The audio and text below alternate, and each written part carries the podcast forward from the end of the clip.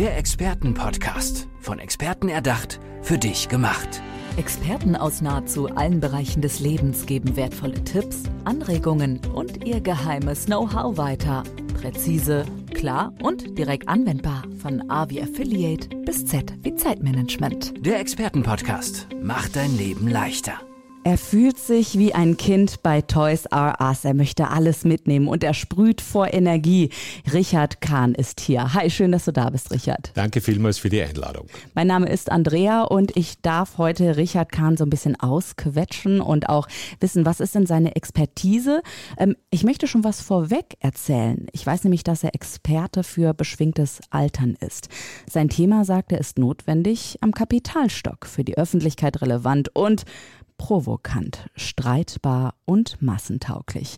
Und sein Buch heißt Ich muss fast nichts und darf fast alles. Beschwingt altern. Richard, habe ich was vergessen? Wahrscheinlich tausend Dinge. Ergänze bitte. So viel Zeit hast du nicht. ja, danke vielmals. Einmal, dass ich da sein darf. Zweitens, dass ich ein bisschen von meiner Botschaft loswerden kann. Eigentlich heißt die Botschaft, auf Englisch, wie so viele Dinge, use it or lose it. Mach, tue, lass dich nicht gehen, äh, warte nicht, bis die Zeit irgendwie, die limitierte Zeit, die wir im Leben haben, plötzlich vorbei ist. Ich habe mit dem, in der Beschäftigung mit dem Thema Alter, ich komme ja aus dem Thema Oldtimer. Das Wort Oldtimer heißt bei uns altes Auto und heißt aber im Englischen alter Mensch oder älterer Mensch.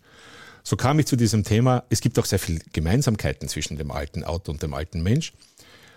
Und dieses Thema ist faszinierend, weil es, so dumm das klingt, es ist so neu. Wir haben, wir haben plötzlich eine Situation, wo Menschen 20, 25, 30 Jahre in Rente sind und zum Teil nicht wissen, was sie mit dieser Zeit tun sollen. Es gibt zum Beispiel diesen Ausdruck tödliche Langeweile. Das gibt's wirklich. Das stimmt. Das muss man sich mal vorstellen. Das ist doch furchtbar. Schau mal, wenn du 60 wirst, ja. Wenn du dir überlegst, du wirst so etwa 90 und das ist genau die Zeitspanne, die du hast von 30 bis 60. Was in diesen Jahrzehnten passiert ist und das kommt ja dann nur erst noch ab äh, 60. Es ist toll, es ist lange, aber es muss ausgefüllt werden und wir müssen uns damit beschäftigen. Das heißt, ich habe auf der einen Seite die Notwendigkeit, mich aufs Alter vorzubereiten. Und auf der zweiten Seite habe ich die Unternehmen, die sinnvollerweise den Menschen ein Angebot geben sollen. Und zu sagen, wenn du 58, 60, 61 wirst, dich mit der, beginnst mit der Rente zu beschäftigen, dass man sagt, stopp, ich habe ein Angebot für dich. Weil, wenn du das nicht weitergibst, dann sinkt die Motivation dramatisch. Die Leute machen nur mal eine Strichliste. Die äh, Pension oder Rente wird als Paradies dargestellt. Und meistens ist es das nicht. Und es gibt auch interessante Untersuchungen, wie viele Menschen, nachdem sie dann in Rente waren, eine Zeit lang, so gern zurückgingen zum Arbeiten. Es gibt einen Ausdruck dafür, der heißt Bumerang-Mitarbeiter. Schön ich, has, ich beschäftige mich also auf mehreren Ebenen mit, mit dieser Geschichte und das geht bis dorthin, wo man mit der Politik reden muss und sagt, liebe Politik, bitte, ihr müsst etwas tun. So wie, wie ihr heute mit den Rentnern umgeht, das ist zynisch, das ist, das ist unangemessen, das ist menschenverachtend. Klingt blöd auf den ersten Moment, aber wenn jemand 500 Euro Rente hat oder 700 Euro Rente, wie soll denn diese arme Person damit überleben? Geschweige denn, du trennst dich von deinem Partner. Katastrophe. Mhm. Du weißt nicht mehr, wie du kommst. Das heißt, Altersarmut ist vorprogrammiert. Was würdest du dir denn wünschen, um da mal ganz konstruktiv auch ranzugehen? Also klar, die Pro Probleme sind da. Du machst vielen diese Probleme auch erstmal sichtbar, dass sie da sind. Und eine ganze Generation fühlt sich ja von dir verstanden. Aber was muss denn passieren, dass wir auf den richtigen Weg kommen dann? Ich glaube, es muss wie immer mehrfaches passieren. Auf der einen Seite beginne, es ist ja relativ neu für mich das Thema, aber ich beginne mich mit der Politik zu beschäftigen. Ich bin demnächst geladen für ein Kamingespräch von, ich glaube, sieben Kammerpräsidenten, Wirtschaftskammer, Industriellen Kammer etc., um den Leuten das zu visualisieren, sagen, pass auf, ihr habt ein neues Problem, kümmern wir uns darum und auch die Politik dazu zu bringen und zu sagen, wir müssen Rente neu denken. Das hat nichts damit zu tun, dass die Leute, ob sie jetzt mit 66, 67 oder 70 in Rente gehen, das ist ein ganz anderes Thema. Ich bin auch kein Missionar und ich bin kein Politiker, aber ich kann es sichtbar machen und ich kann Ihnen erklären, was passiert dabei, wenn du das nicht tust. Mach's uns doch mal kurz sichtbar und äh, erklär es in wenigen Worten. Ich weiß, es ist sehr komplex, aber vielleicht hast du auch einen Oldtimer-Vergleich oder so? Beim Oldtimer würde mir einfallen, du musst den Oldtimer pflegen, sonst fährt er nicht. Stehen ist zwar Verfall, auch beim alten Auto. Oder du kommst mit dem Oldtimer überall hin. Es dauert nur vielleicht ein bisschen länger. Ein Oldtimer ist das nachhaltigste Auto schlechthin, weil das gibt es schon. Das muss nicht gebaut werden. Das heißt, jedes, jedes Elektroauto ist viel weniger nachhaltig als ein Oldtimer. Oder ich weiß nicht, ob du es herausschneiden willst es beginnen beide zu tröpfeln, früher oder später. Aber warum rausschneiden? Das ist doch, ich meine, es ist so schön, dass du auch so offen einfach darüber sprichst, ja? Weil du sprichst nicht über etwas, sondern du bist ja selbst auch Betroffener.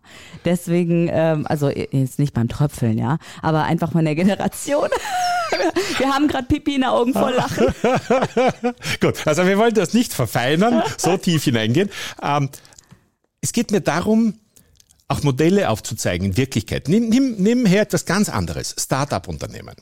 Wie ich 1980 des vorigen Jahrhunderts, muss man dazu sagen, wie ich mich selbstständig gemacht habe, nachdem ich beim Daimler war und weiß Gott wo und Autos mitentwickelt habe.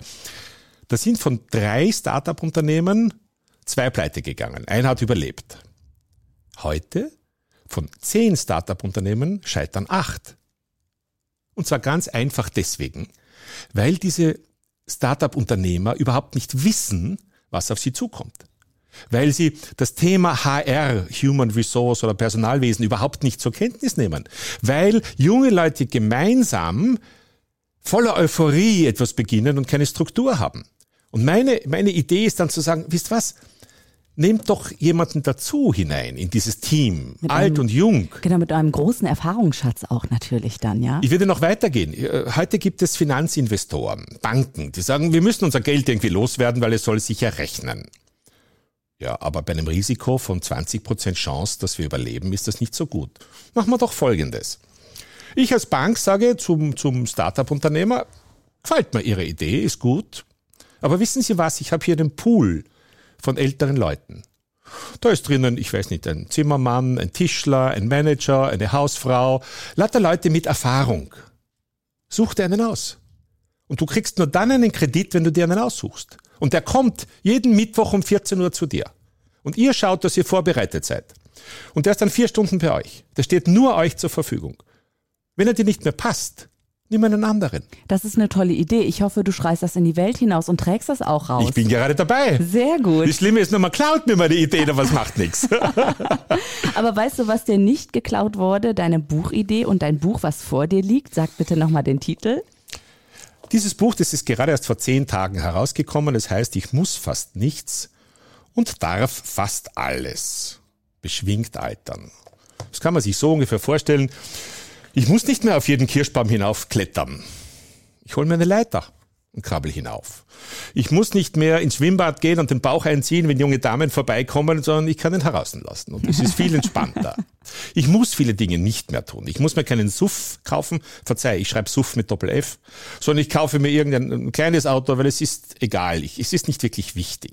Also diese Dinge haben einen anderen Stellenwert bekommen.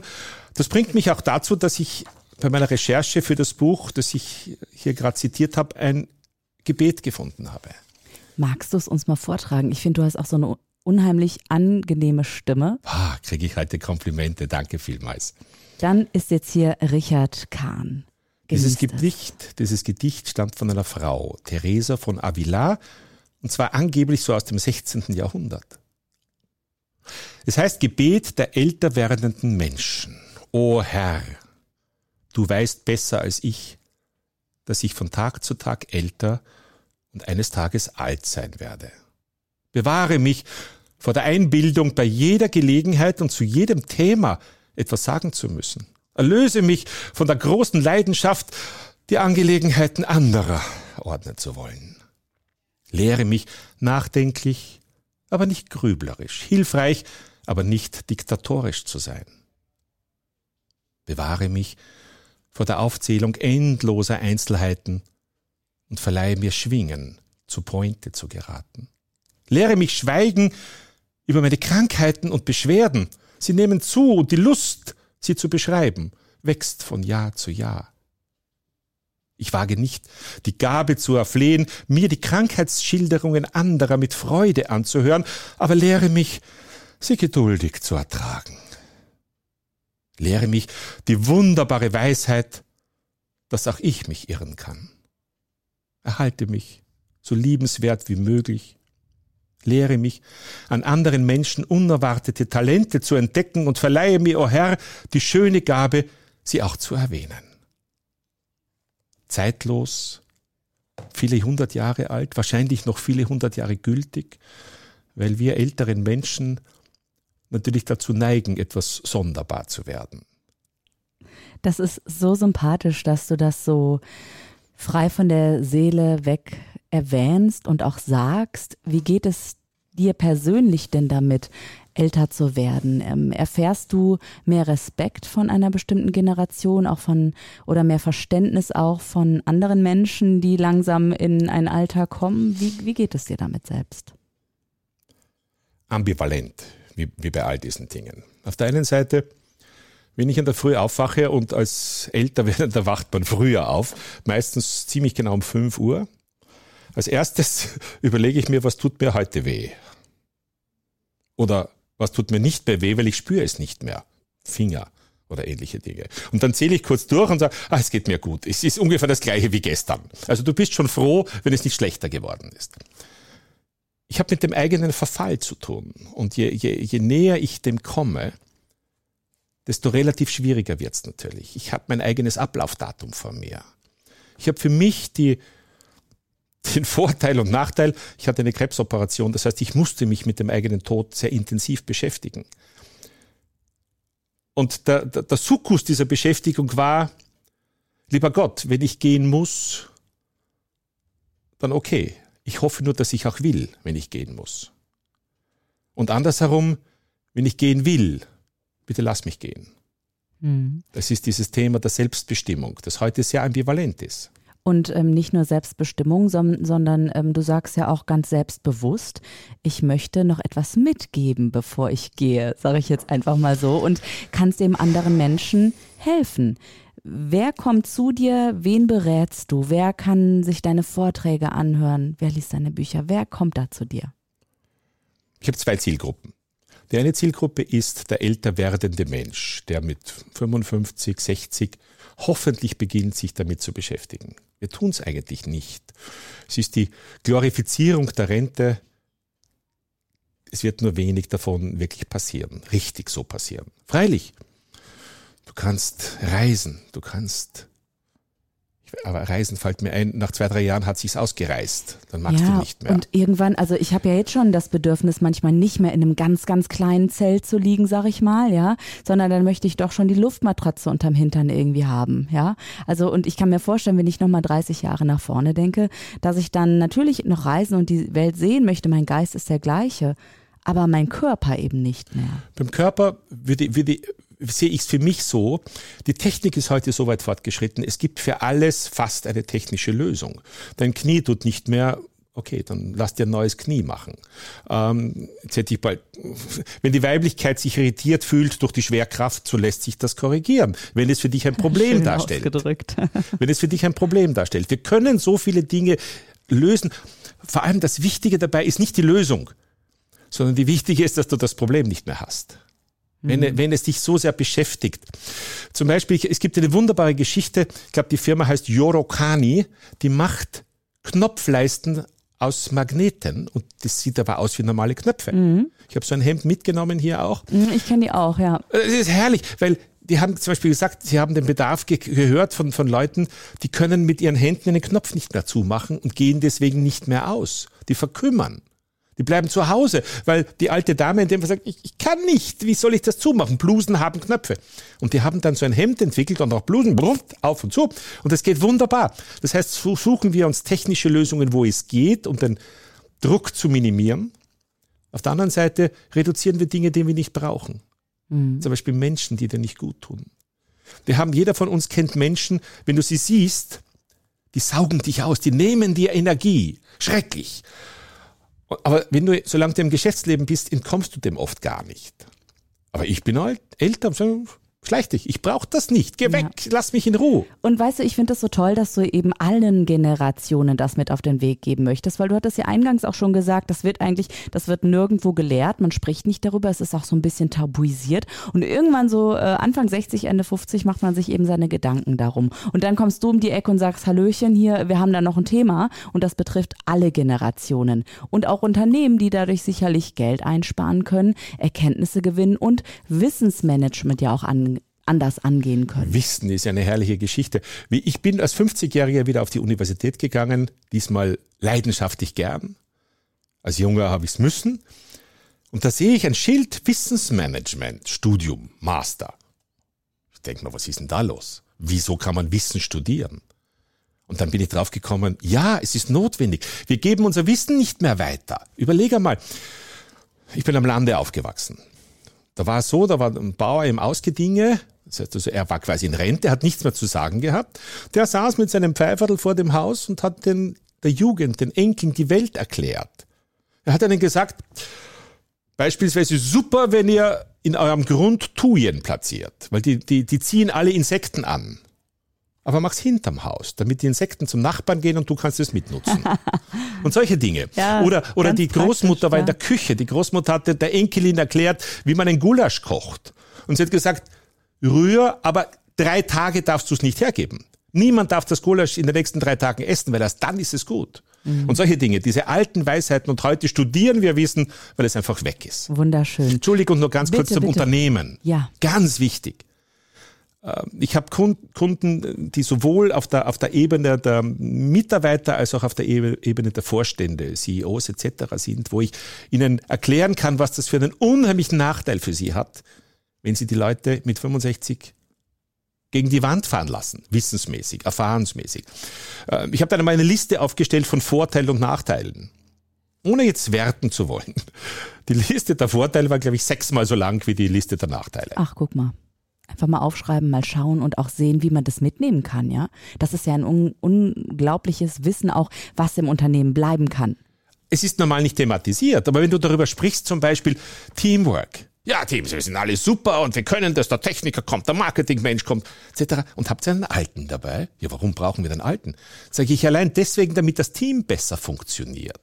Äh, der ist ausgleichend, der, der will nichts mehr werden, der, der, der, für den ist Wissen nicht Macht, sondern für den ist Wissen etwas, was er natürlich einbringt. Außerdem haben sie alle ein Sendungsbewusstsein. Wir wollen es ja auch loswerden. Hm, klasse. Richard Kahn, äh, den ganzen Blumenstrauß von ihm gibt es ja unter anderem auf seiner Internetseite richardkahn.com.